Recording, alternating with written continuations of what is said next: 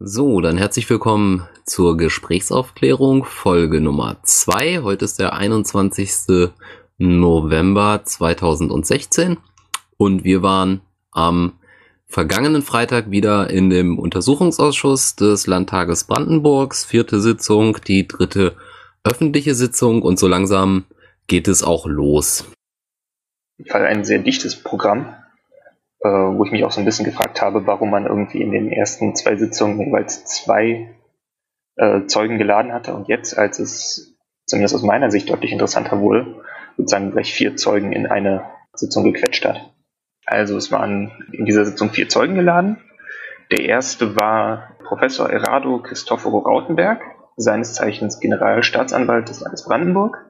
Dann war Dirk Labs geladen, der ist Journalist und schreibt zurzeit vor allen Dingen bei der Welt, glaube ich, macht Fernsehdokumentation und hat zusammen mit Stefan Aust eines der Standardwerke zum NSU-Komplex geschrieben, das da heißt Heimatschutz. Und das gibt so meines Erachtens zumindest so den, kann man vielleicht sagen, den Mainstream dessen wieder, was wir über den äh, NSU bis jetzt wissen. Ja, dann war da noch Professor Hans-Joachim Funke von der FU, Politikwissenschaftler. Und der letzte Zeuge war Dr. Gideon Botsch. Der ist ebenfalls Politikwissenschaftler in Potsdam am Moses-Mendelssohn-Zentrum und forschte auch zu Rechtsradikalismus, Rechtsextremismus und Antisemitismus.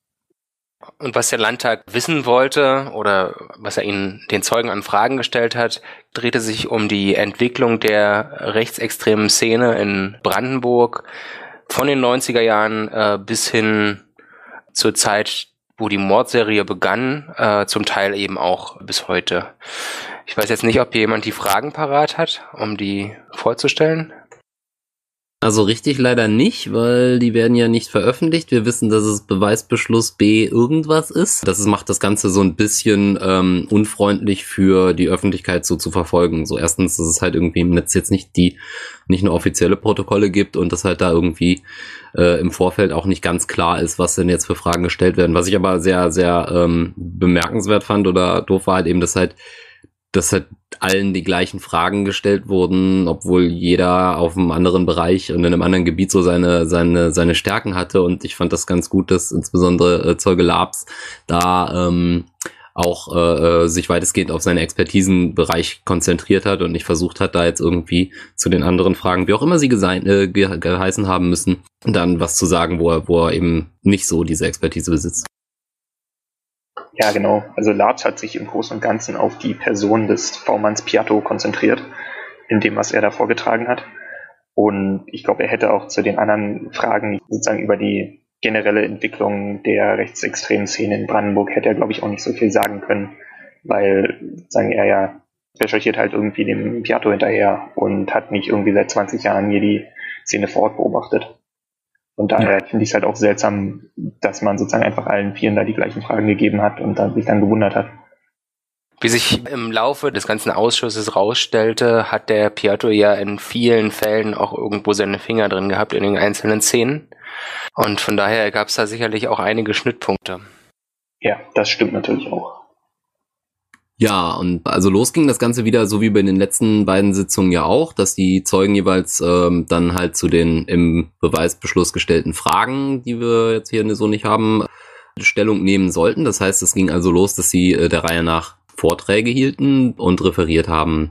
Ähm, soweit ich das sehe, haben wir da jetzt nicht irgendwie, bei zweien gab es zwar Folien dazu, da müssen wir mal nachhaken, ob die veröffentlicht werden oder so. Ich glaube aber wegen Fotos wahrscheinlich eher nicht.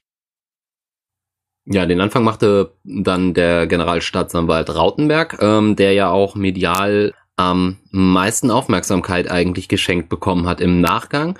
Ähm, wir können äh, hier an dieser Stelle dann ja mal, äh, wie wir das beim letzten Mal auch gemacht haben, den RBB-Beitrag äh, einspielen. Eigentlich sollte der NSU-Ausschuss im Landtag klären, welche Rolle der Brandenburger Verfassungsschutz im Zusammenhang mit dem NSU hatte. Inwieweit war er verwickelt? Aber es geht auch um den Rechtsextremismus im Land, speziell in den 90ern. Es soll aufgearbeitet werden, auch um Lehren daraus zu ziehen, um es jetzt und auch in der Zukunft besser zu machen. Dazu wurde heute der Generalstaatsanwalt des Landes gehört und ja, der ließ mit einer Äußerung aufhorchen. Michael Schon. Als Brandenburgs Generalstaatsanwalt Errado Rautenberg den Ausschuss betritt, hat er eine Brandrede vorbereitet. Die ungelöste Flüchtlingskrise, er sieht sie als Gefahr, als möglichen Auslöser für eine neue Welle rechtsextremer Gewalt, ähnlich wie in den 90er Jahren. Mir war immer wichtig, äh, einfach darauf hinzuweisen, äh, dass diese Migrationskrise, mit der wir uns im Augenblick beschäftigen müssen, gelöst werden muss. Und äh, das bedeutet, äh, dass eben der Staat alle finanziellen Mittel, die er hat, einsetzt, um diese Problematik äh, auch wirklich zu lösen. Und damit äh, gräbt man natürlich dann auch den Rechtspopulisten und den Rechtsextremisten das Wasser ab. Die Zahl der rechtsextremen Gewalttaten in Brandenburg steigt. Nur ein prominentes Beispiel, der Brand dieser Turnhalle in Nauen vor einem Jahr. Sie sollte eine Flüchtlingsunterkunft werden. Den Brandstiftern von damals wird demnächst der Prozess gemacht. Ich finde, die Gefahr ist ähm, durchaus nachvollziehbar, dass wir heute eine ähnliche Situation haben. Denn wir haben auch heute wieder eine Flüchtlingsbewegung nach Deutschland. Das war auch in den 1990er Jahren so. Und wir haben starke rechtsextremistische Tendenzen dagegen. Und insofern gibt es natürlich das Sichtbare, die Pegida-Demonstrationen und äh, die AfD zum Beispiel. Aber es gibt vielleicht dahinter auch noch äh, stärkere rechtsextremistische Strukturen und die müssen wir im Auge behalten.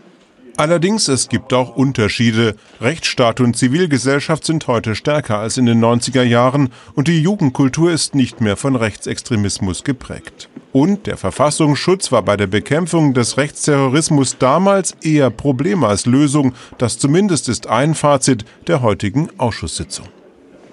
Wir haben heute den Eindruck gewonnen, dass es durchaus kein Erkenntnisproblem gab in den 90er Jahren, sondern die ähm, vorterroristischen Strukturen, die auch in Brandenburg ex äh, existierten, durchaus den Behörden bekannt waren, durch zahlreiche V-Leute zum Beispiel, daraus aber nicht die richtigen Schlussfolgerungen gezogen wurden und auch die Strafverfolgung nicht so erfolgte, wie es vielleicht heute der Fall wäre. Bleibt die Frage, wie der Rechtsstaat in Brandenburg in Zukunft gegen Rechtsextremismus kämpfen soll. Eine Frage, mit der sich der NSU-Ausschuss noch einige Zeit beschäftigen wird ja, der Herr Rautenberg hat eben sozusagen über das, was er über das hinaus als äh, was er da gefragt wurde als Zeuge, hat er da sich auch äh, berufen gefühlt, noch allgemein ein paar Dinge zum äh, zur naja, Flüchtlingskrise und dem Umgang damit zu äh, von sich zu geben. Aber das führt irgendwie über das hinaus, was worum es uns hier eigentlich geht. Ah, das war ein bisschen themenfremd. Das war beim Protokollieren, finde ich, auch ein bisschen nervig, weil ich gedacht habe, so, okay, das ist jetzt so gar nicht, das passt jetzt hier so gar nicht hin, aber okay. Was mir so ein bisschen aufstieß, äh, war halt, dass er da, dass er im Prinzip von Migrationskrisen sprach, also von Migrationskrise 1 und Migrationskrise 2. Und er äh, berichtete halt zuerst von den, von, von äh, den, von einer, äh, ich glaube, eine Ultrastruktur oder sowas, die es halt auch schon zu DDR-Zeiten gegeben hat, oder eine Hooligan-Struktur. Ähm, und äh, dass das im Prinzip dann in den 90er Jahren anschwoll und äh, er be bezeichnete das dann halt eben auch mit den Begriffen erste Migrationskrise, zweite Migrationskrise. Wir befinden uns also jetzt in der zweiten Migrationskrise. Was war denn das damals für eine Migrationskrise? War das äh, aufgrund des Jugoslawienkrieges? Nee, das war ja noch wesentlich später. Ja, doch, das sind so Beginn, also Anfang der 90er sind vor allen Dingen die, die Kriege in Jugoslawien und auch einfach durch den, nach dem Zusammenbruch des Ostblocks so eine Armutsmigration. Also auch aus Rumänien, teilweise aus Polen und so. Ja, du hattest ja zum Beispiel auch Roma, äh, viele dabei und du hattest daneben halt in der DDR noch diese ganzen äh, Vertragsarbeiter, die halt nach dem Ende der Wende, äh, nach dem Ende der DDR hier irgendwie gestrandet waren. Also aus so Ländern wie Angola oder Vietnam und denen man ja schon zu DDR-Zeiten teilweise sehr rassistisch begegnet ist. Also es gab genug verschiedene Gruppen, die irgendwie anwesend waren und die dann eben zum Ziel von rechtsextremen Angriffen wurden. Also ich kann mich noch erinnern an, an damals, so ein bisschen zumindest, also ich war ja noch relativ jung, ähm, aber ich konnte mich noch erinnern, dass auf jeden Fall in allen Jugendclubs ähm, Nazis unterwegs waren und das war irgendwie bei mir in der, in der eher ländlichen Struktur, wo ich aufgewachsen bin, total üblich und irgendwie gruselig. Spannender fand ich da schon, dass er im Vergleich zu den Zeugen, die wir in den letzten Sitzungen gehört haben, deutlich kritischer gegenüber V-Leuten eingestellt war. Da hat er mehrmals sich entsprechend geäußert. Ja, das hatten wir ja bei allen Zeugen, dass die ähm, klar äh, ein Problem in den V-Leuten gesehen haben. Vielleicht, weil die eben sehr im Thema stecken und äh, diesen V-Leuten auch zum Teil nachrecherchiert haben, wie dem Piatto, und äh, gesehen haben, dass das eben äh, durchaus ein Problem sein kann, wenn man die nicht ordentlich äh, kontrolliert oder aussucht. Wo es eigentlich um die allgemeine Struktur ging, da wurde vorgeschlagen, es sollte durch mehr Kon Kontrolle kompensiert werden, ähm, dass eben ja eben bestimmte Personen, wenn sie bestimmte Tra Straftaten äh, begangen haben, gar nicht als V-Mann in äh, Frage kommen und ähm, dass sie eben ja eben auch kontrolliert werden müssen und äh, besser berichten müssen. Aber ähm, ja, bei der ja, bei diesem Ausschusstermin zeigte sich eher das Bild, dass das äh, eher ein Problem ist äh, und das gar nicht zum Kontrollieren ist.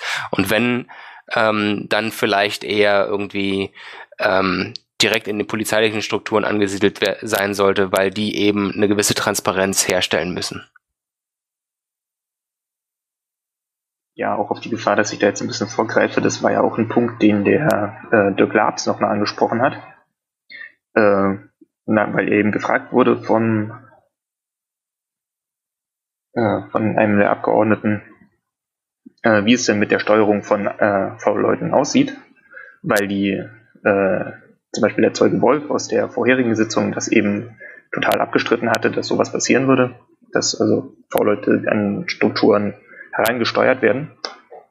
Und Dirk Labs hat da äh, dann Bezug genommen auf das Zitat von Hans-Georg Maaßen, das wir auch im letzten, in der letzten Folge schon mal gehört haben, äh, und hat dann sehr deutlich gemacht, dass es sehr wohl erwiesenermaßen so ist, dass Piatto und auch andere V-Leute gezielt an bestimmte Personen oder bestimmte Strukturen in der rechten Szene herangespielt werden, äh, dass sie sozusagen Aufträge bekommen von Seiten des Verfassungsschutzes und dass natürlich der Verfassungsschutz auch sozusagen, um in diese Szenen irgendwie Zugang zu bekommen, äh, gezielt Leute nimmt, äh, sozusagen als V-Leute, die dann gewisses Standing haben und die von sich aus tief in dieser Szene und in dieser äh, Ideologie verwurzelt sind und damit in der Regel halt auch äh, eindeutig Gewalttäter sind. Ähm, was fandet ihr da so äh, bei dem am bemerkenswertesten? Ich fand interessant, dass er davon berichtet hat, dass er ähm, an manchen Stellen versucht hat, Ermittlungen vorzunehmen, ähm, aber da irgendwie äh, Gegenwind kam, dass er die rechte Bewegung zu sehr ähm, ja in den Fokus rücke, obwohl die gar nicht, ähm, ja, obwohl es ja nur so, so, so ein paar Jugendliche sind, die da irgendwie mal ähm, ein bisschen unter Alkoholeinfluss so ein, ja, ein paar Gewalttaten begehen. Genau, da war zum Beispiel dieses Freikorps Havelland. Das war so ein Fall.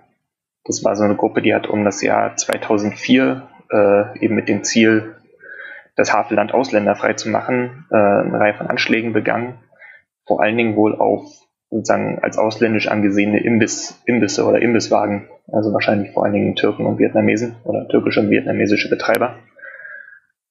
Und dieses Verfahren wurde, äh,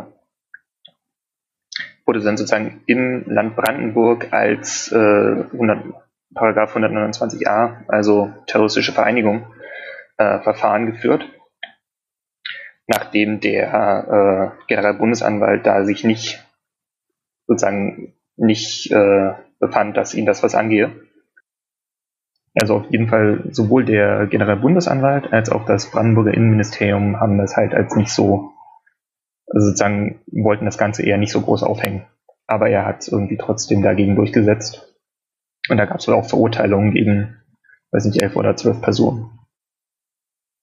Das wurde auch mehrfach von den anderen Zeugen dann erwähnt als positives Beispiel in Brandenburg, dass es vielleicht hier nicht so eskaliert ist äh, wegen solchen Verfahren. Ist es das oder nicht? Also das ist ja immer noch so ein bisschen die Frage. Dann gab es ja noch dieses äh, zweite Ding, die nationale Bewegung, beziehungsweise ähm, Berichterstattung. Gab es die wirklich? Das ist ja das, was, ähm, was Rautenberg angeblich da äh, oder was Rautenberg da bezweifelt hat, wo er, wo er da im Prinzip Fragezeichen hintersieht, was äh, da soweit zugeordnet wird. Genau, also diese nationale Bewegung hatte halt um das Jahr 2000 in, in Potsdam einige Aktionen gemacht. Also erst zuerst eben sagen, Sachbeschädigungen und irgendwie Propagandazeichen, Beschädigung von Mahnmalen äh, und dann wohl auch äh, Anschläge, unter anderem auf die Totenhalle oder Gedenkhalle des jüdischen Friedhofs in Potsdam. Und sie hat in dem Zusammenhang eben äh, antisemitische Bekennerschreiben hinterlassen. Da gab es eine größere Ermittlung gegen diese Gruppe aber die ist weitgehend im Sande verlaufen. Da wurde, glaube ich, nie irgendwie ein Tatverdächtiger oder mehrere Tatverdächtige ermittelt. Und nach diesem, nach diesem Brandanschlag hörten die, äh, hörten die Aktivitäten der Gruppe dann wohl auch auf. Und da äußerte Rautenberg eben im äh, Ausschuss, dass er sozusagen Zweifel habe, ob diese Gruppe jemals wirklich existiert habe. War das so gemeint, dass er ähm, vermutet hat, dass die vielleicht rein vom, Nation äh, vom, vom Verfassungsschutz irgendwie. Also so, so las ich das hinterher in der äh, Berichterstattung. Aber in dem Moment, als ich da im Ausschuss saß, habe ich das gar nicht, habe ich das gar nicht so verstanden. Und ich finde auch das, zumindest das, was er da im Ausschuss gesagt hat, äh, gab das nicht her. Mein, meine Assoziation war halt eher in die Richtung, das war vielleicht gar keine, das war vielleicht gar keine Gruppe, sondern das war vielleicht irgendwie ein Einzeltäter, ich meine, es gibt hin und wieder, dass sich sozusagen Leute äh, irgendwelche großspurigen Gruppennamen geben, äh, im, tatsächlich dann aber nur irgendwie eine einzelne handelnde Person ist. Äh, Anders Spreiweg zum Beispiel, der hat ja auch behauptet, er sei sozusagen Mitglied irgendeiner Organisation, für die sich nie ein Beweis gefunden hat. Was ja laut Aussage der Zeugen auch bezeichnet war für die, für die damalige Zeit war, dass es eben vor allem äh, autonom agierende Jugendgruppen waren, die ähm, Leute angegriffen haben. Und äh, vielleicht war diese Bewegung in Anführungsstrichen ja, ja tatsächlich nur eine Einzelperson, die eben ähm, alleine irgendwie ähm, unterwegs war und versucht hat, im Namen oder im oder für die sozusagen nationale Sache irgendwie ähm, Taten zu begehen. Also ist unklar, ähm, wie er das tatsächlich gemeint hat. Irgendwie war dann von der Presse, ähm, waren dann von der Presse so Gericht, Gerüchte unterwegs, die ich innerhalb des Ausschusses ja, wie du auch, Phil, gar nicht so wahrgenommen habe. Ja, das war schon ein bisschen skurril, vor allen Dingen, weil der erste Artikel in der, ich glaube in der PNN, äh, sozusagen schon im Internet erschienen war, bevor der Ausschuss beendet war. Also die haben da sehr fix gearbeitet. Und dann ein eine andere Sache, die, die dann allerdings eher aus der äh, Befragung nach der, nach der Mittagspause hervorging, war, äh, was, wo ich das, was Rautenberg gesagt hat, recht interessant war, war das Thema äh, Todesdrohung gegen ihn persönlich. Weil sie kam, glaube ich, im Zusammenhang mit rechtsradikaler Musik darauf, dass eben auch über ihn selbst irgendwie Lieder mit Morddrohungen kursierten. Genau, Lanza war das, glaube ich, ne? Wäre auch schon gegen seinen Vorgänger im Amt. Ja, äh, wo er halt sagte, das gab's, aber er, er habe da keine Angst gehabt. Was, äh, glaube ich, einiges äh, aussagt über die Wahrnehmung von, von rechtsextremer Gewalt zu der Zeit. Weil er sagte, ja, es wurden Morde begangen, aber eher sozusagen spontan und aus, äh, also sozusagen der, der typische Fall äh, eines rechtsextremen Mords in Brandenburg ist halt irgendwie rechtsradikale Jugendliche sehen irgendjemanden, der ihnen nicht passt äh, und schlagen denjenigen tot auf der Straße. Und was es halt in der Zeit nicht gab, waren sozusagen gezielte, vorbereitete Attentate, wie man sie äh, zum Beispiel von der RAF kennt. Und das ist sozusagen eher das, was in Deutschland irgendwie mit Terrorismus assoziiert wird. Und in diesem Zusammenhang gab es eben diesen diesen Wortwechsel zu dem Thema. Irgendwie, ja, es gab Drohungen gegen ihn, aber er hat da keine Angst gehabt. Das hat man ihm ja, glaube ich, auch vorgeworfen, dass er ähm, dass er irgendwie jetzt hier eine, eine rechte Raff sozusagen herbeifantasieren würde, glaube ich. Ich weiß nicht, ob es im Wortlaut war, das ist glaube ich nicht so, aber ähm, sowas in der Art hat man, hat er, hat er behauptet, wäre ihm vorgeworfen worden. Ja, das ist ein Punkt, den äh, der Gideon Botsch äh, später auch nochmal stark gemacht hat, dass eben die, die Vorstellung von Terrorismus in Deutschland immer noch sehr stark Bezug nehmen auf die RAF oder auch auf äh, so Palästinensergruppen aus den, weiß nicht, 60ern, 70ern, 80ern oder jetzt auch Islamisten, die halt eher sozusagen ihre Gewalt gegen den, gegen den Staat richten und gegen seine Repräsentanten und irgendwie versuchen, dem, dem Staatsgefüge dadurch irgendwie Schaden äh, zuzufügen. Und äh, sagen, Terrorismus gegen Minderheiten in dem Sinne ähm, ist sozusagen nicht dieser Teil von Vorstellung, also ist kein Teil dieser Vorstellung von Terrorismus. Und deshalb äh, für die, gerade für die Behörden irgendwas, was sie nicht so richtig, nicht so richtig fassen können, wo sie da einfach ein Stück weit blind sind. Auch gerade für, für sozusagen rassistischen, rechtsextremen Terrorismus was ja auch in dem Kontext NSU immer mal wieder irgendwie gesagt wurde, war ja, dass, dass diese Sachen nicht als Terrorismus zu erkennen gewesen wären, weil ja schließlich keine ähm, Bekennerschreiben oder so da gewesen sind. Aber was man ja sehen kann, dass halt da durchaus auch ganz andere Kommunikationskreise bestehen, weil in so, sowohl in der rechten Szene hat man das wahrgenommen, als auch in der ähm, Migrantenszene hat man das ja wahrgenommen. Also es gab diese Demonstrationen. Also das heißt, ähm, nur weil jetzt irgendwie der Staat was nicht mitkriegt äh, oder die Mehrheitsbevölkerung, ähm, heißt das noch lange nicht, dass es kein Terror ist, weil diejenigen, an die es gerichtet war, sozusagen, die haben das ja sehr wohl mitbekommen. Ja, und auch von Staatsseite hätte man das durch, sozusagen mit ein bisschen mehr äh, Vorstellungsvermögen oder mit dem Fragen der richtigen Leute hätte man da vielleicht auch drauf kommen können. Ich meine, da ist dieses, dieses Freikorps-Havelland ist ja da eine interessante Parallele, weil sie eben auch sagen Anschläge auf ausländische Imbissbetreiber oder Imbisse begangen haben. In dem, in dem Fall halt eher sozusagen Brandanschläge ohne tödlichen Ausgang. Wahrscheinlich eher dann, wenn diese, wenn diese Imbisswagen oder Buden äh, nicht, nicht besetzt oder nicht in Betrieb waren. Aber von der Zielauswahl sind sie da doch schon sehr, sehr nah an dem, was der NSU gemacht hat. Nur halt nicht mit der tödlichen Konsequenz. Ist halt auch die Frage, was die Leute damals wollten, ob die wirklich äh, wollten, dass die Leute sterben oder dass Leute sterben bei ihren Taten oder dass sie vor allem wollten, dass diese Leute einfach verschwinden und sie deshalb ihre, ihr Hab und Gut zerstören. Die hatten ja sozusagen dieses, dieses, dass die Leute verschwinden oder dieses irgendwie äh, eine Gegend Ausländer frei machen, das war, glaube ich, in allen, allen Fällen irgendwie Motivation. Und das ist eher eine Frage, an welchem Punkt man irgendwie in diesem diesem Radikalisierungsprozess ist, welche Art von Gewalt man da, da irgendwie anwendet, gegen Sachen oder halt direkt gegen Menschen. Und da waren halt sozusagen Gruppen wie dieses Freikorps Havelland, waren halt an einem früheren Punkt, sozusagen als der, als das, was dann später der NSU wurde, der sozusagen radikaler und gewaltbereiter wurde. Hat man das schon zu der Aktenvernichtung gesagt? Naja, zu der, zu der Aktenvernichtung hat der Rautenberg ja leider auch nicht wirklich was gesagt. Er hat zwar, er wurde wohl danach gefragt in den, in den Fragen, die er vorschriftlich bekommen hat. Er hat dann nur erklärt, dass diese äh, ja irgendwie presseöffentlich gewordene Vernichtung von Akten zu Piato bei der Staatsanwaltschaft Brandenburg aus seiner Sicht okay war. Aber er hat das nicht weiter ausgeführt und hat das, glaube ich, dann äh, schriftlich den Abgeordneten äh, zugeleitet.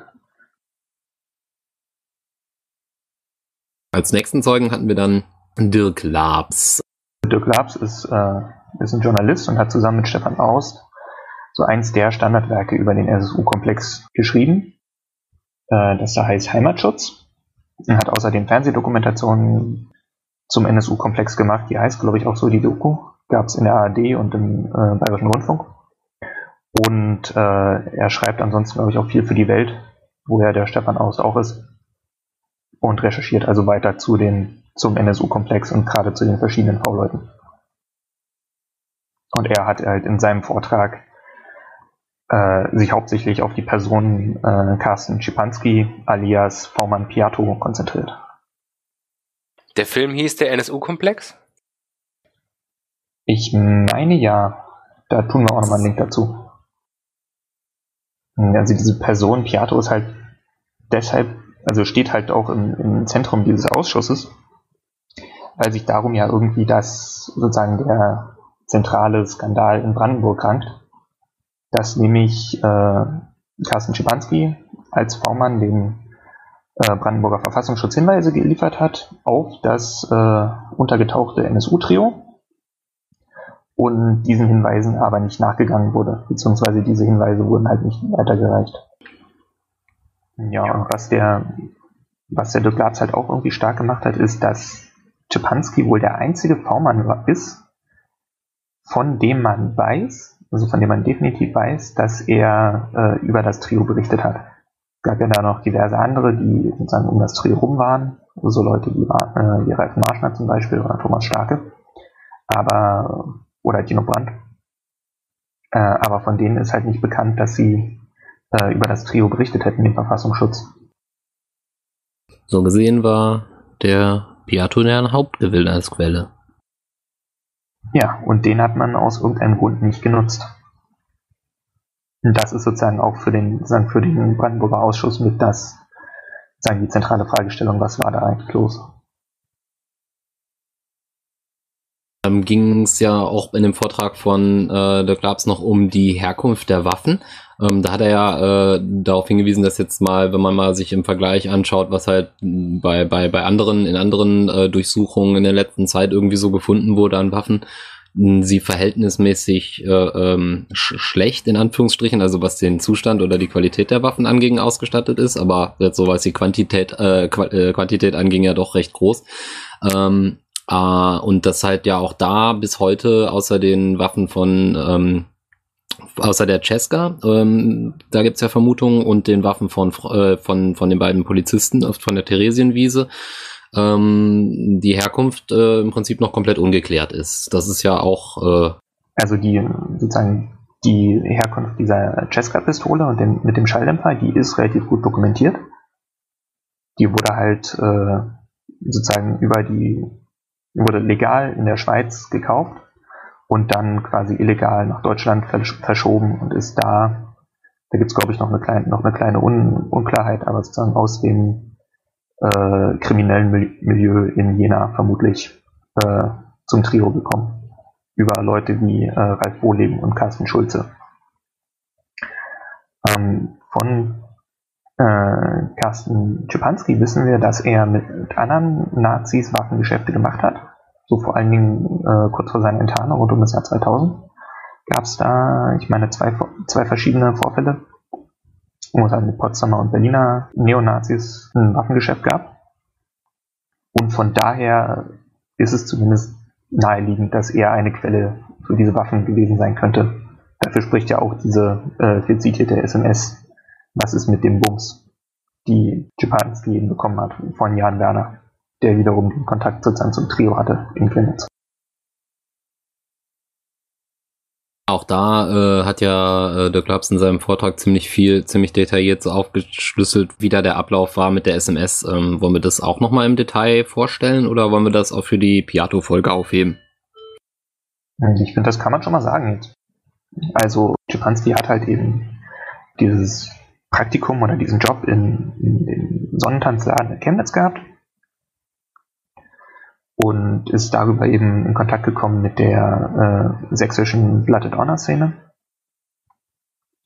Und so scheint es, ist da eben auf äh, von Jan Werner auf Waffen angesprochen worden und ob er Waffen beschaffen könnte. Und da gibt es halt dann äh, Jan Werner wurde zu dieser Zeit, ich glaube, von den, von den Thüringer Polizei, die eben nach dem Trio fahndete, schon überwacht, also sein, sein Handy. Und dadurch wurde halt Czepanski mit äh, in dieser Telefonüberwachung gefangen. Genau, und ähm, Auslöser für den Untersuchungsausschuss war ja dann im Prinzip die SMS mit dem, mit dem Bums, diese äh, berühmte. Und ähm, von dem Tag gab es ja jetzt auch kürzlich in der Presse auch nochmal diese, diese Geschichte, dass da ja, ähm, wie waren das? Ich glaube, es waren, ähm, ich glaube, die Welt hatte das veröffentlicht, bin ich jetzt nicht sicher, kommen auf jeden Fall die Artikel in die, äh, in die Links zur Folge. Ähm, dass es äh, äh, Führungsberichte oder sowas gab von der V-Person, äh, die jetzt irgendwie, ähm, weiß ich gar nicht, sind die im Prozess oder sind die der Welt oder sind die im Untersuchungsausschuss, wo aufgeploppt? Ja, ich glaube, das war, weil das war im, also es kommt von der ne Nebenklage, die sozusagen die, die neuen Anschuldigungen. Also die Sache ist halt die, äh, am 25. August irgendwie am, äh, ich glaube so gegen 19 Uhr kriegt äh, Japanski eben eine SMS, was ist mit dem Bums, die halt so interpretiert wird, dass ihn da äh, Jan Werner nach Waffen fragt. Oder sozusagen sich nach dem, nach dem Verbleib äh, von irgendeiner Lieferung erkundigt. Und äh, nach allem, was wir wissen, war, äh, hat sich Schipanski zu dieser Zeit mit seinem äh, V-Mann-Führer getroffen. Und da gehen jetzt die, die Storys ein bisschen auseinander, weil der Brandenburger Verfassungsschutz sagt, das Treffen war zu diesem Zeitpunkt irgendwie schon beendet. Es ging bis 16 Uhr oder so, was sich aber nicht in den, äh, nicht wirklich in den Akten wiederfindet. Und außerdem hätte man das, äh, hätte Schipanski da dieses Handy schon gar nicht mehr gehabt, weil man das an dem Tag, bevor diese SMS bekommen hat, äh, eingezogen hat, weil äh, der Brandenburger Verfassungsschutz nämlich gewarnt worden ist vom Bundesamt für Verfassungsschutz, dass Schipanski äh, mit diesem Handy abgehört wird. Dass er da sozusagen in einer Überwachungsmaßnahme mitgefangen worden war. Und weil man nicht wollte, dass diese Brille auffliegt, hat man, so ist diese, so ist die äh, offizielle Version des Verfassungsschutzes von Brandenburg, ihm dieses Handy abgenommen und hat ihm dann später ein neues gegeben. Und äh, jetzt so, hätte eigentlich gar niemand diese SMS irgendwie gelesen oder bekommen. Und da gab es ja von diesen Aufzeichnungen, also die, die, ähm, äh, der Glaubst stellte da ja ähm, äh, äh, Details oder äh, Ausschnitte aus ähm, aus Telefon, also ich weiß gar nicht, was das genau war, waren, Funkzellenüberwachung oder solche Sachen oder genau. äh, waren es der Anschluss? Das war sozusagen die weitere Überwachung von Jan Werner, weil Czepanski sich dann, er hat dann vom Verfassungsschutz ein neues Handy bekommen und hat, ist mit dem wieder in Kontakt getreten zu, zu Werner. Äh, wobei die, äh, die Thüringer Polizei, die das überwacht hat, das er halt nicht mehr zuordnen konnte. Und jetzt äh, gerade eigentlich eher, dass ähm, äh, war dann nicht, wurde nicht gesagt, dass irgendwelche Unterlagen da von, von irgendwelchen Überwachungsmaßnahmen ähm, Lücken, lückenbehaftet sind, also durchnummerierte genau. SMS und solche Geschichten und äh, dass da möglicherweise eben genau halt irgendwas ja, verschwunden ist mal wieder aus den Akten oder eben aus irgendwelchen Gründen nicht drin ist. Jetzt, das kann ja auch durchaus einen Grund haben, warum man jetzt nur irgendwie das oder das hat. Und genau, ähm, genau, genau das, genau an der Stelle sozusagen da, als er dann das, das, das neue Handy, das neue Handy hatte, dieser SMS-Verkehr ist nicht vollständig in den Akten enthalten. Da fehlen nachweisbar welche. Genau. Ja, also da ist auf jeden Fall noch ein ganz, ganz krasser, äh, ganz krasse Fragezeichen offen bei dieser äh, Piato-Geschichte. Und äh, wer war damals der, der ähm, V-Mann-Führer von Piatto? War das schon Gordion Meyer-Plath? Es gab zwei. Einer ist der besagte Gordian Meyer-Plath, aber an dem Tag, als sozusagen diese SMS kam und diese Handys ausgetauscht wurden, ist es ein anderer, der mit Nachnamen oder der mit Namen, glaube ich, Rainer Görlitz heißt. Ähm, wobei das halt vermutlich auch irgendwie ein Tachenname ist. Also was die, zweite, die äh, zweite große Frage bei Piato ist halt, ob er irgendwie schon vor 1994 äh, für irgendeinen Dienst gearbeitet hat. Und da gibt es keine definitiven Beweise, aber ein paar starke Hinweise. Ich weiß nicht, was war denn das? War das Jan Werner? War das auch Jan Werner, der mit den Rohrbomben? Nee, das war ein Berliner. Nick Gregor, kann das sein? Ja, das war, das, das war aber wiederum später. Also, Dirk Labs hat ja auch gesagt, der, der äh, Carsten Schipanski, der hatte das unglaubliche Talent in der Nazi-Szene immer da zu sein, wo es gerade irgendwie spannend wurde. Und das äh, ist halt schon auffällig. Er hat halt dann schon ab 1991, da war der gerade mal irgendwie 20 Jahre alt, und da hatte der irgendwie Kontakt zu äh, amerikanischen und britischen Neonazis zu einer Zeit, wo es halt noch kein Internet gab und wo man sich das halt nicht so einfach klicken konnte, sondern wo er halt irgendwie Briefe geschrieben hat. wo auch ein bisschen unklar ist, wo der, wo er sozusagen die, die Adressen oder den initialen Kontakt her hatte. Das wird wahrscheinlich, also ich weiß nicht genau, gibt es da irgendwelche Informationen, ob das eventuell über zum Beispiel so eine Fansign-Szene gelaufen ist? Da war er ja dann auch äh, in seiner Knastzeit als Verfasser in Erscheinung getreten und da wird es ja auch sicherlich irgendwelche Mailbox-Listen oder Verteiler oder sowas gegeben haben. Das war aber sogar noch davor. Das war sozusagen bevor er, bevor er im Knast war. Das war 1991. Und Dirk Laab sagte, glaube ich, der, der Insiderkontakt könnte aus der öffentlichen nationalen Front kommen. Also so Berliner, Ostberliner Neonazi-Gruppen. Das meine ich, wenn du ja irgendwie, wenn man, ich weiß halt nicht, ich weiß ja nicht, wie, wie die Szene so ähm, organisiert war jetzt. Also dass ich bin halt irgendwie so äh, in Zeiten des Internets äh, politisiert worden und habe mehr oder weniger halt das, äh, äh, das, was dann halt irgendwie im Netz so lief und was man so mitbekommen hat, äh, halt mitbekommen. Aber äh, zum Beispiel dieses, das, was halt so offline stattfindet oder sowas, das erschließt sich mir so, ist denn nicht irgendwie Berichterstattungsgegenstand äh, wurde, eigentlich ja nicht so wirklich. Und diese, ähm, gab es diese Fan-Szene nicht im Zweifel auch vorher? Also da werden doch irgendwie auch solche Gruppchen werden ja auch irgend, auf eine irgendeine Art und Weise ähm, kommuniziert haben. Ja, schon. Und da ist irgendwo aus, aus dieser Suppe, die halt äh, sozusagen wahrscheinlich auch in, in Berlin äh, muss Japanski halt sozusagen die, den initialen Kontakt bekommen haben nach Amerika. Und dann hat er halt Leuten wie Dennis Mahan, der äh, so, eine, so eine Splittergruppe vom KKK gegründet hat, also vom Ku Klux Klan. Äh, mit dem war er dann irgendwie in regen Kontakt und hat versucht, diese sozusagen KKK-Strukturen in Deutschland aufzubauen. Und wurde damit eigentlich schon Ziel eines, eines Ermittlungsverfahrens vom GBA oder vom Bundeskriminalamt. Wurde denn die, wurde ja auch, glaube ich, auch sogar die Frage gestellt, ob er nicht für einen ausländischen Geheimdienst äh, gearbeitet hat. Wenn ich jetzt das hier so richtig in den Aufzeichnungen habe, war das von Herrn Schöneburg äh, gestellt worden. Das ist Linke, ne? Ja, da hatte aber irgendwie keiner eine, eine wirklich gute Antwort drauf. Aufgrund dieser internationalen Kontakte ist es irgendwie, ist es irgendwie denkbar.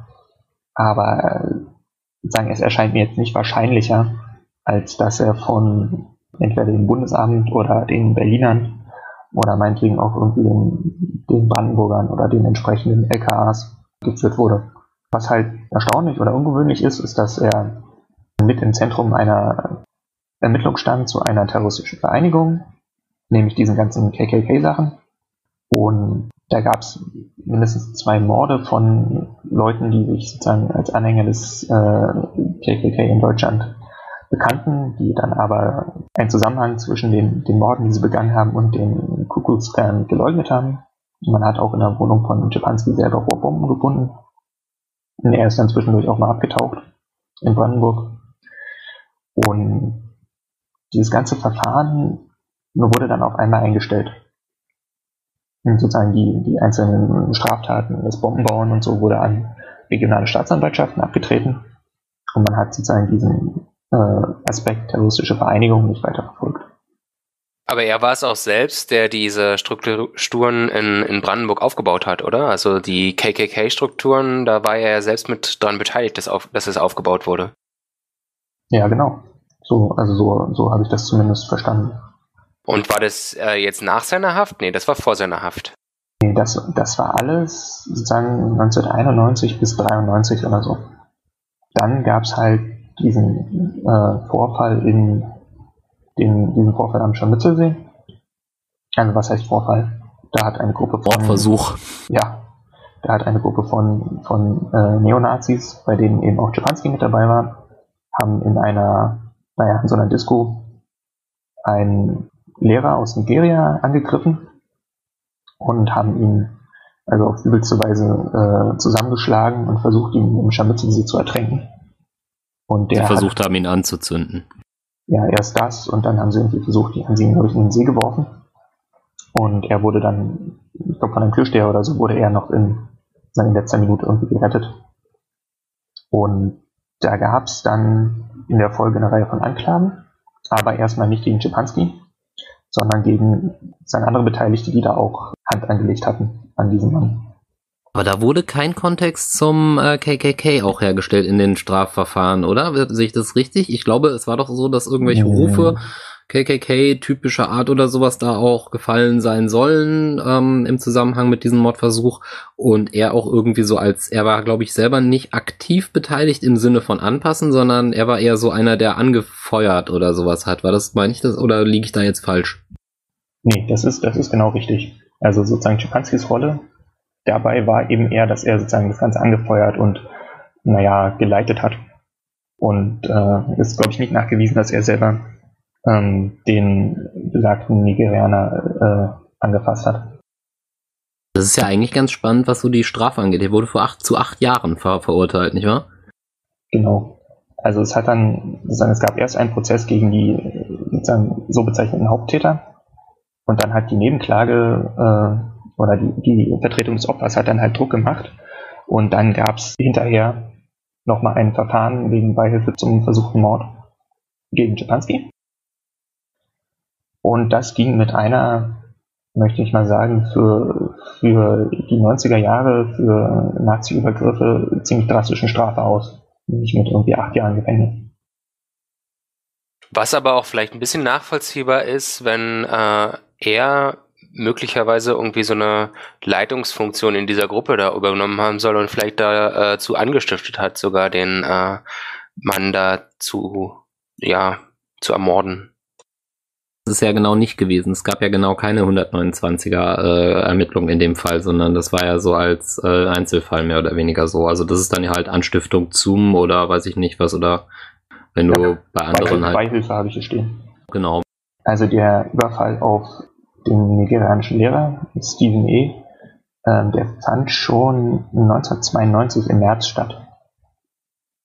Und äh, das Verfahren gegen die die, die Hauptbeschuldigten, in dem äh, Schipanski auch als Zeuge und möglicher Beschuldigter geführt wurde, die, äh, das fand dann 1993 statt. Und das Verfahren gegen Schipanski selber, oder er wurde 1994 in, äh, in U-Haft genommen, in diesem Fall, also schon gut zwei Jahre nach der Tat erst. Man hat sich während dieser U-Haftzeit, so ist die, die offizielle Geschichte, sich dann den Verfassungsschutz angeboten und die, die Verurteilung äh, erfolgte Anfang 1995. Das heißt, rückwirkend wird er wahrscheinlich äh, dieses Jahr schon anerkannt bekommen haben und äh, war dann für drei Jahre im Gefängnis, bis er wieder auf freien Fuß kam. Aber auch im Gefängnis hat, war er ja nicht äh, schüchtern und hat trotzdem weitergemacht.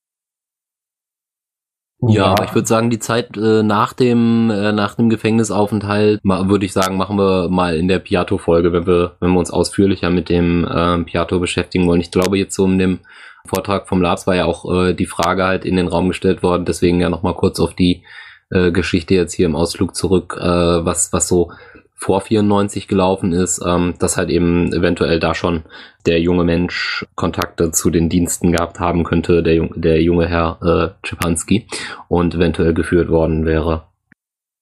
Genau. Und dafür spricht eben, dass er einerseits extrem gut vernetzt war und auch immer da auftauchte, wo es irgendwie interessant wurde. Und gleichzeitig für das Verfahren irgendwie eingestellt wurden oder er immer sozusagen sehr, sehr leicht davon gekommen ist, bis halt zu dieser Verurteilung und die ganzen KKK-Terrorverfahren und so, dass das irgendwie alles eingestellt wurde. Ah, dann wolltest du noch was zu dem Bewusstsein über den rechten Terror in den 2000er Jahren sagen, was, äh, was, wär, was war das nochmal genau?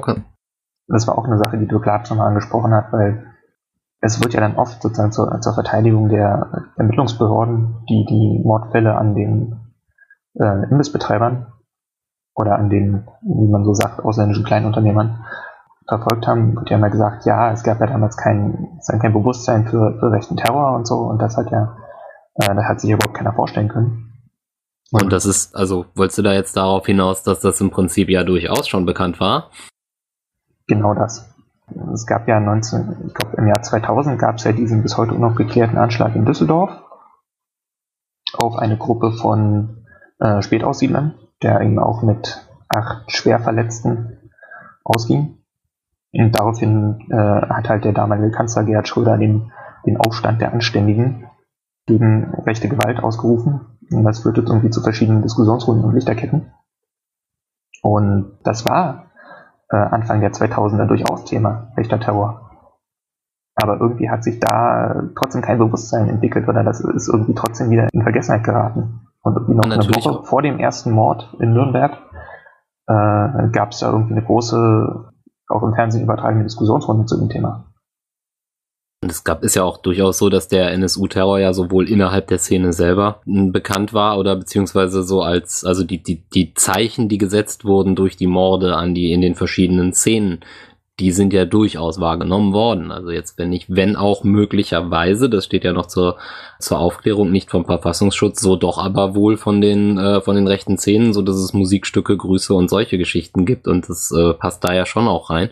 Und äh, was man ja auch nochmal äh, dazu sagen muss, definitiv sind die Morde ja auch in der Migranten-Community angekommen und da gab es ja dann auch durchaus diese Hinweise sowohl bei, bei, weiß ich nicht, den Nagelbombenanschlag in der Kolbstraße äh, gab es aus da äh, von den Opfern und von den Zeugen durchaus irgendwie den Hinweis in diese Richtung, als auch halt eben diese Demonstration. Ich glaube, war das sogar auch in Köln, ähm, mit dem es darf kein zehntes Opfer geben oder so, wo unsere Öffentlichkeit das halt noch nicht so. Äh, ich meine, die war, die, die war in Kassel, glaube ich, nach dem, nach dem letzten Mord.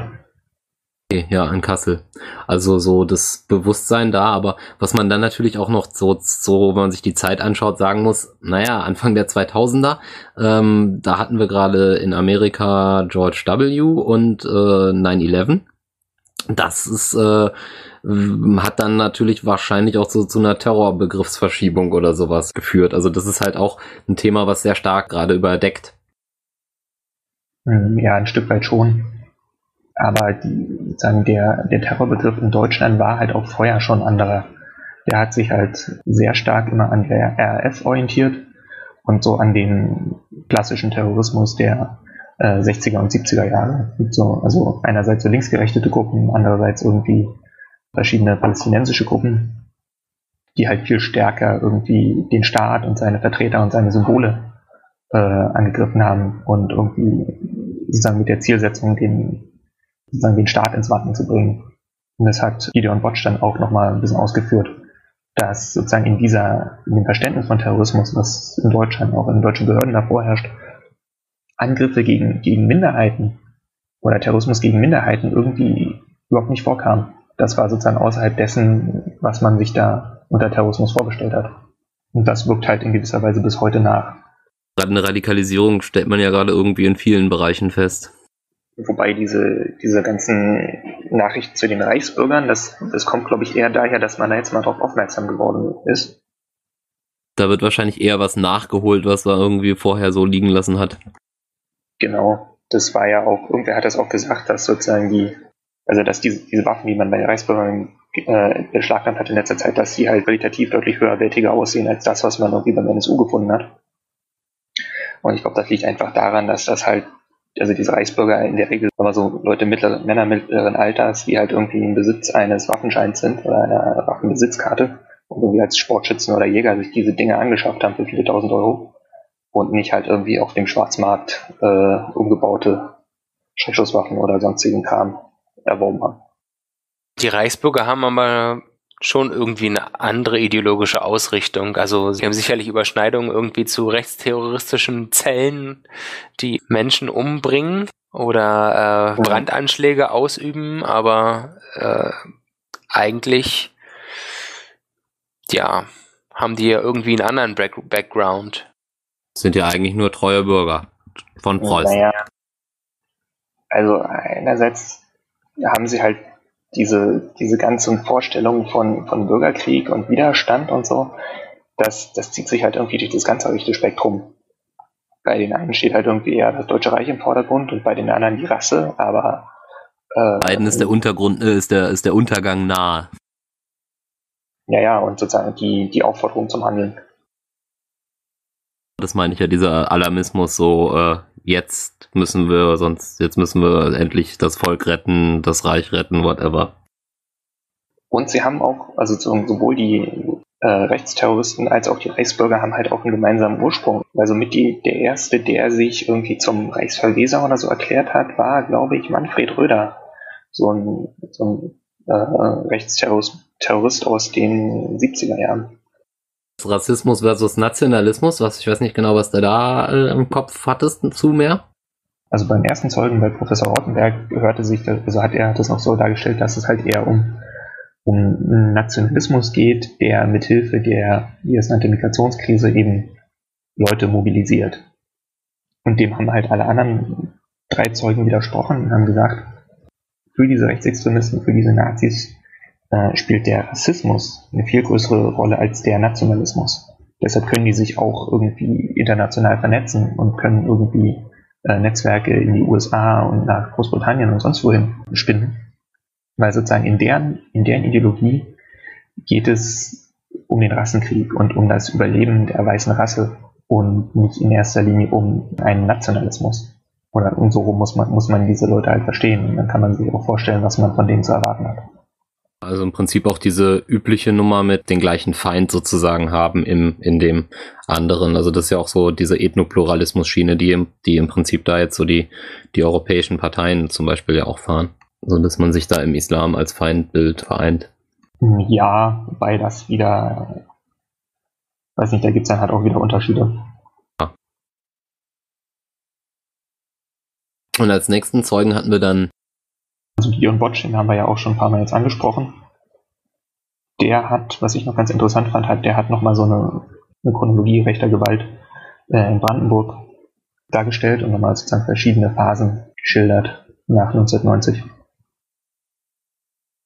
Da hatten wir am Anfang der 90er Jahre im Prinzip dieses äh, bundesweite ja auch Aufflackern. Also aufflackern. Wir hatten die Progrome in Rostock-Lichtenhagen, wir hatten Solingen ähm, und, und unzählige andere äh, Vorfälle und ähm, die, die dann in den äh, Anfang der 90er, so dann in 93, 94 oder so weiter, ebbte das dann ab und hat sich da äh, im Prinzip, naja, hat im Prinzip die Vernetzung befördert und das Herausbilden von kleinen Grüppchen und dann Anfang der 2000er ging es dann wieder richtig hoch mit den Taten, um dann irgendwie, weiß ich nicht, gegen Ende der 2000 oder gegen Mitte der 2000er wieder so ein bisschen abzuappen und halt dann jetzt aktuell das äh, höchste äh, höchste Aufkommen irgendwie so an Straftaten, die man jetzt irgendwie auch schon lange gehabt hat. Das ist ja jetzt auch offensichtlich jetzt erstmal vorbei, jetzt im Rahmen dieser ganzen Pegidas und was es da nicht irgendwie so alles gegeben hat.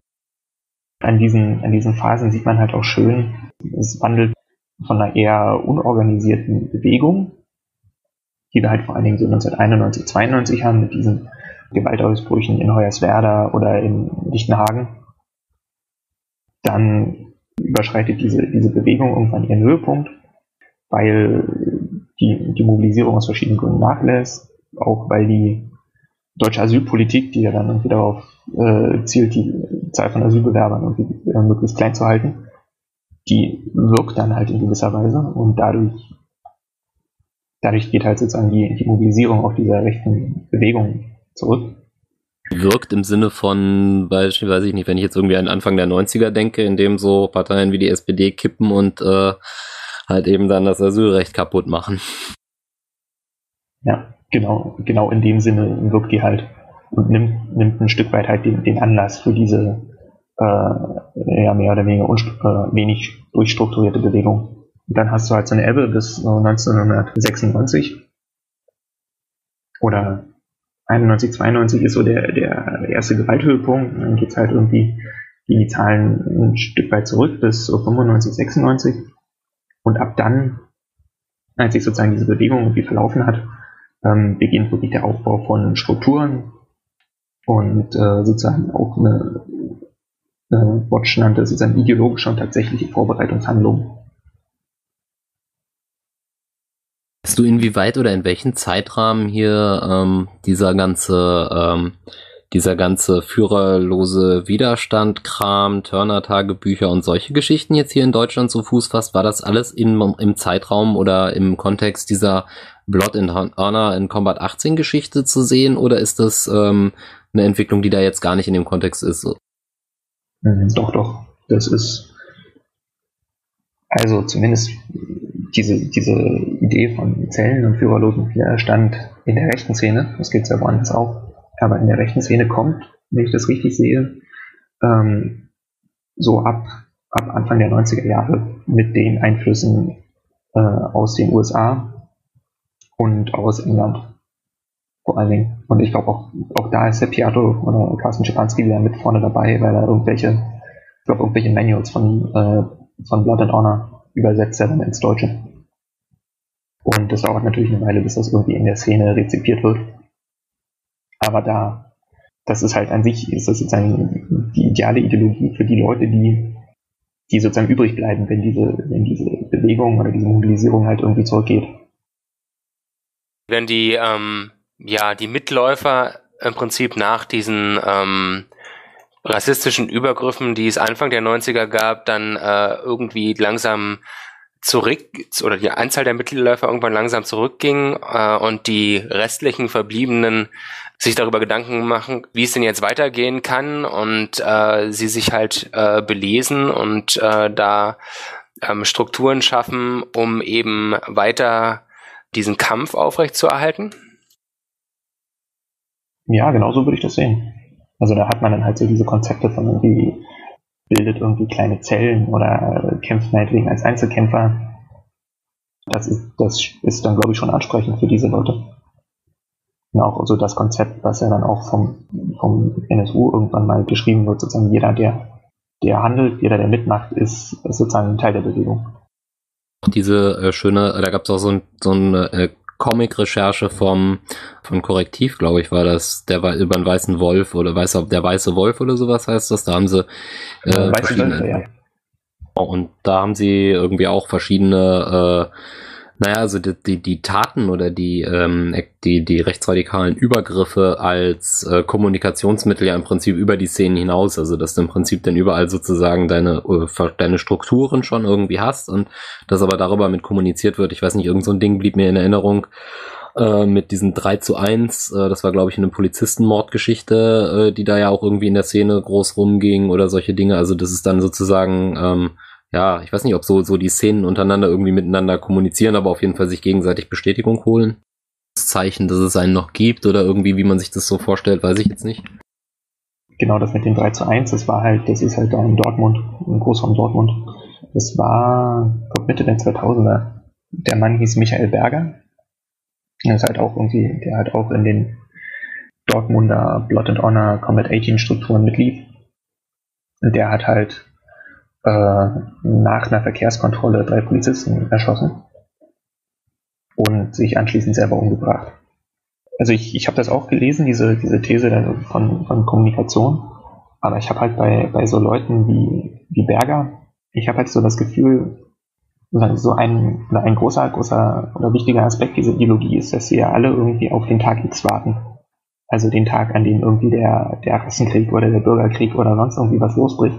Das eint ja sagen das Warten auf den Tag X, das, halt, das zieht sich ja durch weite Teile der rechten Szene. Und gibt's halt, ich habe so das Gefühl, manchmal gibt es ein paar Leute, die nachhelfen. Die, ja, nee, die, die irgendwann halt nicht mehr warten können. Für die das jetzt irgendwie gekommen ist und die dann losziehen.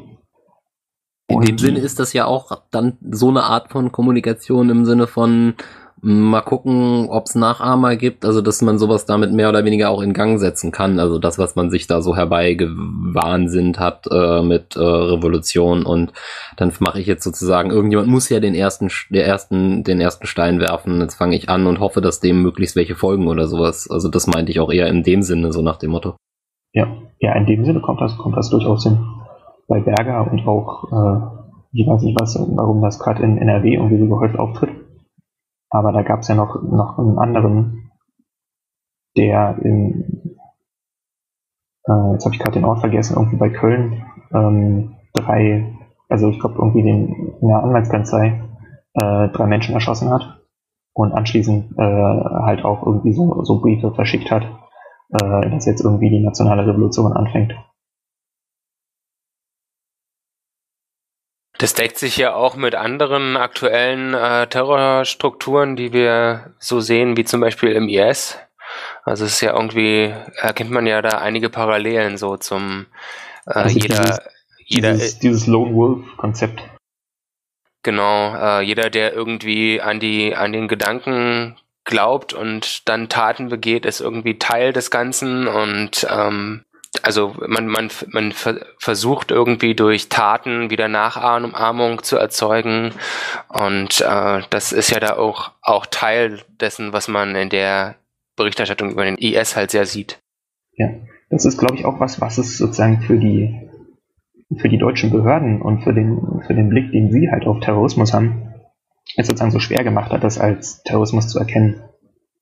Weil in deren Vorstellung ist halt immer noch irgendwie die RAF mit einer Kommandoebene und einer sozusagen einer Befehlsstruktur und irgendwie umfangreichen Papierkram sozusagen das, wonach sie, was, was sie sozusagen als Vorstellung haben allem auch, glaube ich, äh, als, als Wesentliches jetzt könnte ich mir vorstellen, aus Sicht des Staates ist halt eben diese Nummer, mh, hm, dass so Leute wie die RAF oder wenn man sich jetzt mal an, weiß nicht, gab's äh, IAA oder PKK in Deutschland irgendwelche Anschläge, nicht, dass ich jetzt so auf dem Schirm hätte, aber da ist auf jeden Fall bei diesen klassischen, in Anführungsstrichen klassischen Terrordingen, hast du halt auch immer äh, im, entweder im Vorfeld mit, da geht jetzt eine Bombe hoch oder im Nachgang halt eben eine, eine Mitteilung oder eine, eine, eine Bekenntnis, das hattest du hier ja nicht gehabt, weil die Szene selber, die hat's halt mitbekommen, sowohl die migrantische Szene, die, äh, die der, denen Angst gemacht werden sollte, das genügt ja und so gesehen war das also so doppelt perfide. Seite die Adressaten das mitbekommen haben, aber der Staat halt eben ermangels ähm, Bekennerschreiben oder sowas, so nach dem Motto hier, das sind wir gewesen, recht radikale Extremisten, Terroristen, war das halt eben, was gab's ja da gar nichts.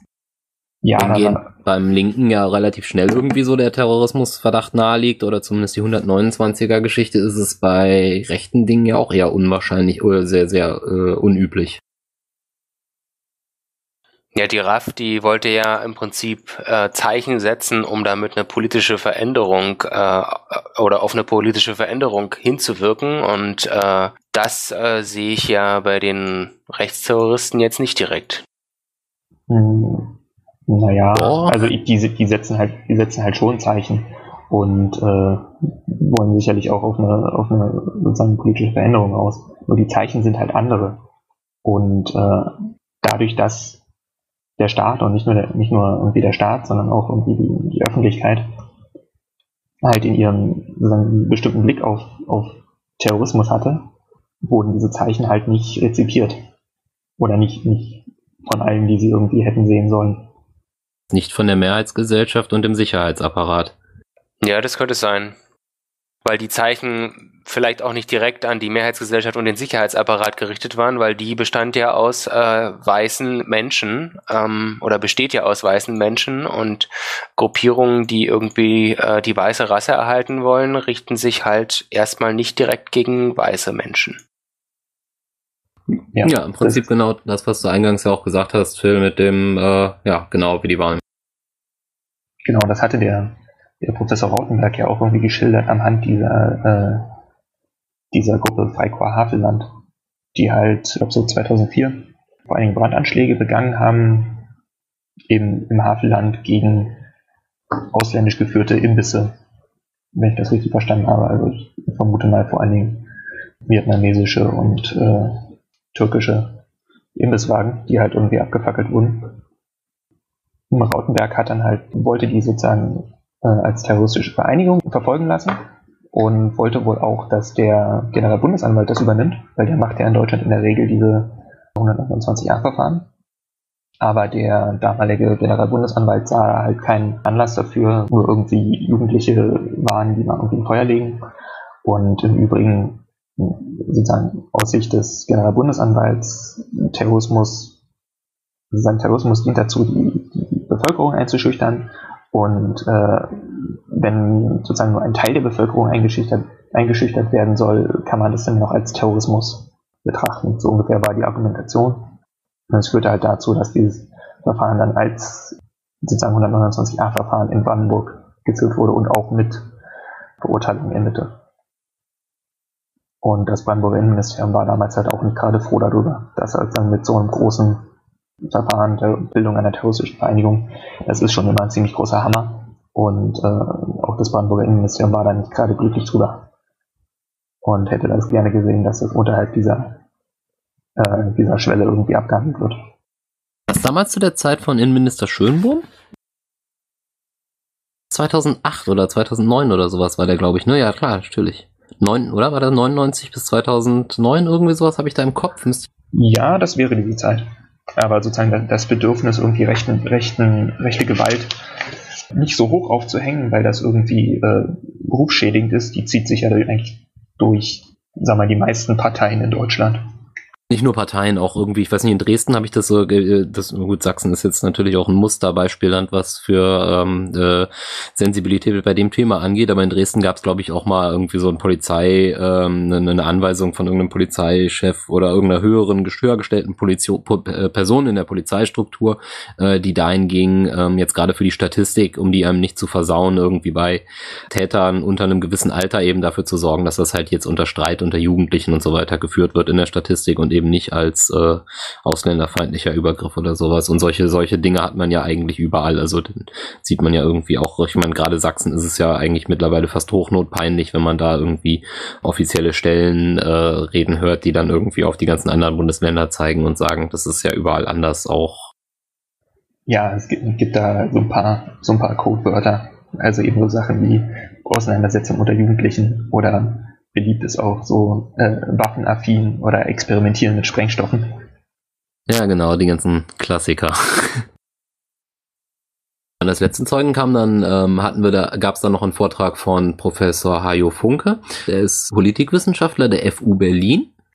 Also was mir noch im Gedächtnis ist zu Hajo Funke, ist, dass er im Prinzip die, ähm, ich glaube, den, den Aufbau äh, über diese nationalen und diese ja, diese Gruppierung da nochmal erwähnt hatte. Neue Front? Äh, neue den, Front, genau. ja, und den, es gab sozusagen einen EV, die Nationalen.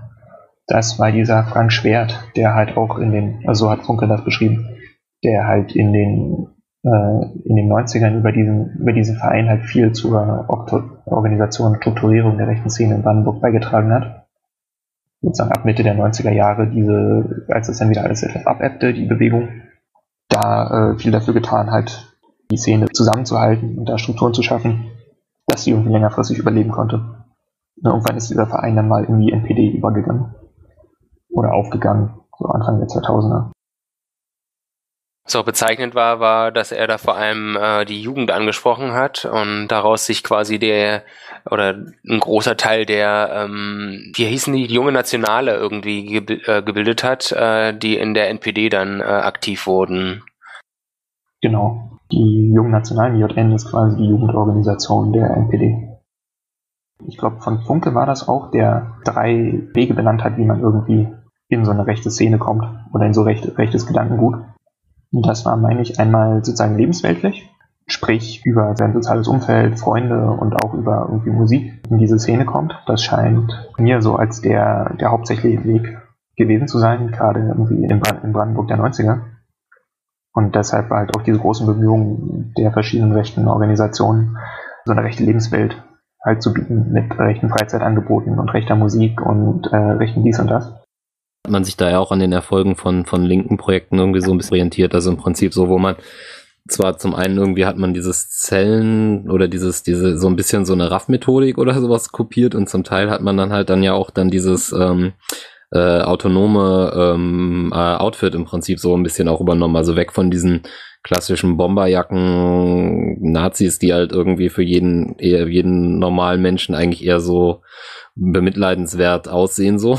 ähm, ja, also dieses Lebenswelt-Ding, das ist halt, das ist glaube ich viel älter. Und das, das wandelt sich halt sozusagen mit den, mit den größeren kulturellen Trends. Aber das hast du ja auch in diesen ganzen Jugendorganisationen, keine Ahnung, Viking-Jugend und Heimattreue Deutsche Jugend und im Endeffekt auch die HJ war ja sowas. Und du hast es halt auch, indem sie halt anfangen, irgendwelche Musikstile und irgendwelche anderen Kulturen mit zu okkupieren. Und irgendwie gehört da in, in dem Sinne eins der Opfer ist halt die Skinhead-Szene, die ja auch nicht von, sagen, von Anfang an irgendwie rechtsextrem eingestellt war und es ja auch nicht, auch bis heute nicht vollständig ist.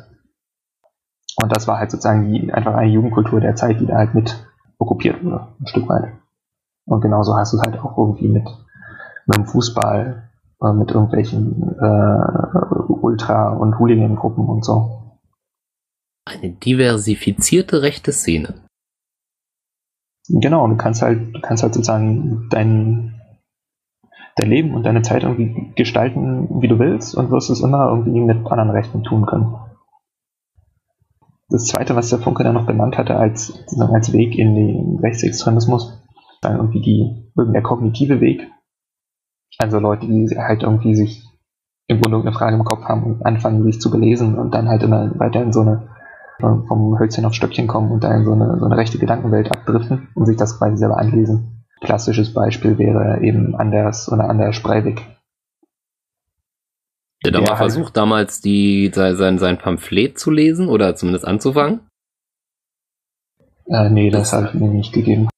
Also ich fand, das ist halt bemerkenswert. Das erinnert mich ähm, sehr an solche, an, an solche Szenen, wie wir sie halt auch immer wieder haben, die ja auch immer wieder irgendwie Übergriff in diesen rechtsextremen äh, Bereich haben oder so, was halt irgendwie auch von den, von den klassischen Verlagen wie, weiß ich nicht, Kompakt äh, äh, oder hier, wie heißt der Verlag? Cop. Cop Verlag, genau, was da irgendwie so alles so äh, verbreitet wird da erinnerte mich das dann irgendwie sehr stark dran. Da hast du halt ja auch irgendwo, wenn du, wenn du da mal irgendwo in so einer saubere Himmelseite oder bei den Reichsbürgern irgendwo anfängst und da irgendwie in den Verlinkungen guckst, dann wirst du ja irgendwie als, als Mensch, der da jetzt nicht in dieser Szene schon sozusagen vergift, ver, ver, verbrannt ist und, da verloren ist, äh, äh, denkst du ja auch, wo bist du denn hier? Und im Prinzip so ähnlich war das bei dem ja auch. Also das war auch ein, ein, ein wildes Zusammenkopiere von sehr abstrusem Kram. Und dann der, der dritte Einstieg in die äh, rechtsextreme Szene, den, den Professor Funke dann benannt hat, war sozusagen der familiäre Einstieg oder die familiäre Vorprägung. Sei es jetzt durch Eltern oder durch den, durch den Großvater oder sonst irgendwie Bezugsfiguren, die einfach schon so eine rechtsextreme Vorprägung liefern. Sei es jetzt direkt, indem sie, keine Ahnung, dann irgendwie Opa der Altnazi der von den Abenteuern an Ostfront erzählt, sei es einfach indirekt durch so einen Alltagsrassismus, der einfach schon das Wertesystem, was ein Mensch hat, irgendwie so voreinstellt, dass er dann sehr empfänglich ist. Genau.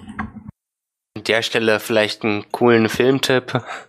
Und zwar, äh, da kann man ja genau das äh, mit dem Opa, der Altnazi, ist und immer noch überzeugt ist. Das kommt da in dem Film äh, Die Kriegerin ziemlich gut zur Geltung. Das ist auch ein sehr empfehlenswerter Film über gewisse Strukturen in, äh, in den 90ern. Ich glaube, den habe ich auch gesehen. Ich erinnere mich, muss ich mir nochmal anschauen. Was ich auch noch interessant fand, war, ähm, dass ja Hajo Funke auch Empfehlungen gegeben hat, was man tun sollte, um ähm, einer zukünftigen Entwicklung äh, wie dieser, wie sie geschehen ist und jetzt anscheinend auch wieder geschieht, vorzubeugen. Funke hat halt in seinem, in seinem Vortrag auch mehrmals so, so, so einen Appell an die Sozialpolitik mit eingeflochten, Leute halt nicht abzuhängen und dadurch einfach die Bereitschaft, irgendwie sozusagen so eine negative Reaktion gegen die Gesellschaft irgendwie zu verringern. Wollen wir noch was zur Stimmung im Saal sagen? Ja, mich hat auf jeden Fall gefreut, dass die Besucherplätze fast alle vergeben waren am Anfang. Wir wurden auch von irgendwem gefragt, ob wir die Studentengruppe sind und die waren wir nicht. Und von daher, äh, daraus schließe ich mal, dass da auch äh, über ein Uniseminar oder so irgendwie viele Leute reingekommen sind. Aber es war auf jeden Fall deutlich mehr als in den letzten Sitzungen. Auch wenn sie es natürlich im Laufe der Zeit gelichtet hat. Was aber auch sehr verständlich war, weil dieses Thema ist einfach mal ähm, deutlich ja ansprechender, überhaupt äh, mehr über diese äh, Szene zu erfahren. Und äh, ich muss auch sagen, dass für mich die Sitzung äh, irgendwie sehr viel spannender war als äh, die erste, in der ich ja zu Gast war. Also die erste öffentliche Sitzung. Und das war auch ähm, ja, auf jeden Fall, es ist auf jeden Fall ein Grund, irgendwie da hinzugehen und sich die Sitzung mal anzusehen. Also das kann man echt gut machen. Genau. Und wenn man da hinten drin sitzt, dann kann man auch auf die Herren vorne links in den Besucherreihen achten. Da sitzen, oder da saßen diesmal, glaube ich, so drei oder vier Leute, die wohl dem Verfassungsschutz oder den, den Sicherheitsbehörden zuzuordnen sind. Die wurden auch gerade von Herrn, von Herrn Professor Funke mehrmals direkt angesprochen während seines Vortrages. Ja, und die hatten auch einen, die hatten auch einen weiblichen, weibliche Verehrerin dabei, nicht wahr? Ja, irgendeine Frau hat sie in den, in den Pausen ziemlich ausdauernd und engagiert bepöbelt. Ich hatte das Gefühl, die macht das öfter. ja, es war auf jeden Fall eine äh, Skurrilität. Nee, aber ansonsten wirklich äh, fand ich auch sehr angenehm. Also es waren, glaub, über etwas über 50 Leute oder sowas am Anfang da. Gegen Ende waren wir noch irgendwie so zu zehn. Aber äh, das war auf jeden Fall interessant und es, kann nicht schaden, auf jeden Fall da vorbeizukommen. Wobei ich, und ich auch finde auch absolut, dass es wesentlich eingänglicher war als jetzt irgendwie die letzten beiden Sitzungen. Ähm, Wobei es ein bisschen traurig ist, dass man im Vorfeld nicht irgendwie äh, gesagt bekommt, also klar, das Thema war da, aber sowas wie die Fragen oder sowas, äh, dass die nicht öffentlich sind, das finde ich ein bisschen doof. Also da sollte man das der Öffentlichkeit doch, finde ich, ein wenig leichter machen oder ich würde sozusagen eigentlich diesen Anspruch an ein Parlament setzen, dass es die Dokumentation so bereithält, dass eine interessierte Öffentlichkeit sich da äh, im Prinzip beim Landtag alles das findet, was es braucht, um sich da reinzusetzen, um sozusagen drin zu sein. Also so ein bisschen redaktionell oder weiß ich nicht was aufbereiten oder halt vielleicht den Beweisbeschluss, äh, um den es geht, zu veröffentlichen oder solche Nummern. Das finde ich eigentlich angemessen. Was ich auch zum Thema dass mehr veröffentlicht werden sollte, also dass die Fragen der äh, an die Zeugen im Voraus äh, veröffentlicht werden sollten, äh, fände ich auch auf jeden Fall gut, ähm, wenn man uns den die Arbeit abnehmen würde, das Protokoll zu veröffentlichen, weil es ist nämlich ein super viel Aufwand, äh, gleichzeitig zu schreiben und der Sitzung zu, zu folgen, weil eben das Landtagsprotokoll leider auch nicht öffentlich ist. Und es würde uns einiges an Arbeit abnehmen und auch ein bisschen Konzentration ähm, ja geben, um den, den Zeugen besser folgen zu können. Aber äh, das ist leider auch nicht der Fall und so müssen wir uns halt irgendwie äh, selbst behelfen und äh, da nehmen wir uns eben das Protokoll als Quelle oder eben auch äh, bestimmte Bücher und da wolltest du, glaube ich, noch was erzählen? Nee, ich wollte nur einwerfen, dass es, wenn es sozusagen ein, oder das, das offizielle Protokoll des Landtags dauert halt auch immer ein bisschen. Und, und selbst wenn sie es veröffentlichen würden, hätte das irgendwie sicherlich einen Leck von einigen Tagen. Das war's dann auch eigentlich erstmal von uns. Ähm, die nächste Sitzung wird am Montag, den 19. Dezember 2016 sein, um 10 Uhr, wieder im Landtag. Vielen Dank fürs Zuhören. Genau, vielen Dank und auf Wiederhören.